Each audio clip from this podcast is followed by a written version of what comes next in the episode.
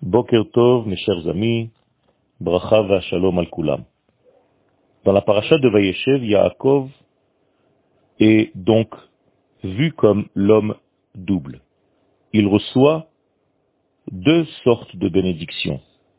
Il reçoit la bénédiction de son grand-père Abraham et aussi la bénédiction de Esav qui va lui être donnée.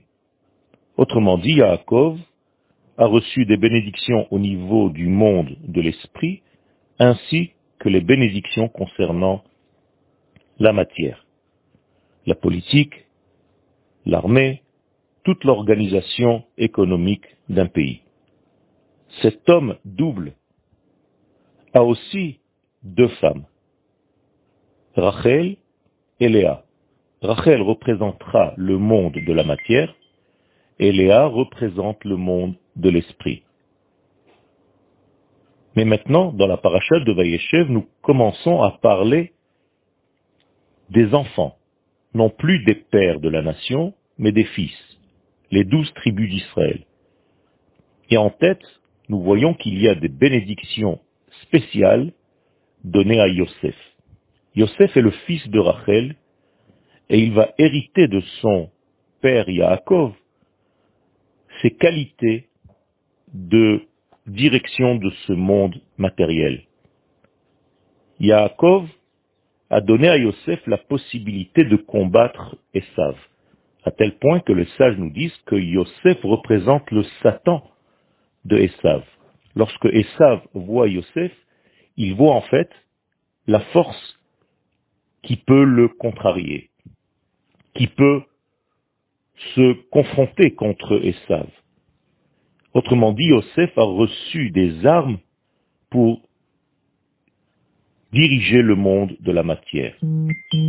Et Yaakov, le papa, connaît cette force de son fils Yosef.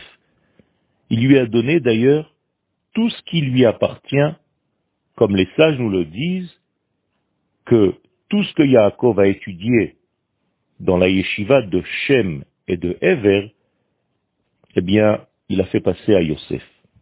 Il faut savoir que dans la yeshiva de Shem et de Ever, on étudiait la sagesse qui correspond à la nature humaine, c'est-à-dire le point de contact entre le futur Israël et les nations du monde.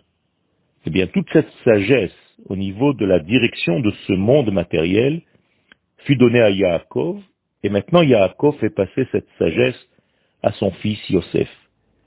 Yosef est donc responsable à partir de maintenant de l'équité de ce monde et de construire ce monde, même au niveau politique, mais sous les critères, avec les critères d'Akadosh Baruchou. C'est cette sagesse maintenant, c'est le rôle de Yosef dans le monde de la matière. Créer une infrastructure qui soit kshera, qui soit selon les critères de Dieu. Le reste des frères, et à leur tête Yehuda, représente la force de l'esprit d'Israël. Un esprit qui est spécial à la nation d'Israël. Alors que la sagesse de Shem et de Ever appartient plutôt à Yosef pour gérer le monde d'en bas. Donc les frères gèrent le monde de l'esprit et Yosef gère le monde de la matière.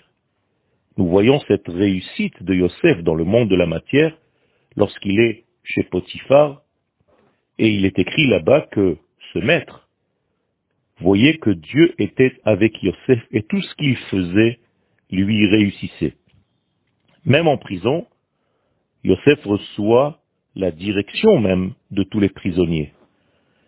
Le summum de sa réussite est lorsqu'il est nommé vice-roi d'Égypte. En réalité, l'Égypte représente un royaume extraordinaire de cette époque. Et Paro reste bouche bée face à Yosef et à ses qualités et à ses capacités. Il lui dit, je n'ai jamais vu quelqu'un d'aussi intelligent que toi. Tu dirigeras l'Égypte à ma place. Paro devient juste un représentant de l'image de l'Égypte, alors que celui qui gère véritablement l'Égypte sera Yosef. Nous voyons donc un enfant qui va grandir avec les qualités nécessaires et suffisantes pour combattre les problèmes de ce monde, réussir, grandir et apporter dans ce monde des valeurs de l'esprit pour que la matière soit complètement sous l'empreinte d'Akadosh Baruch Ce n'est pas facile, mais c'est ce que Yosef arrive à faire. Et donc il y a ici une personnalité hors du commun que nous devons comprendre et étudier. Yom Tov.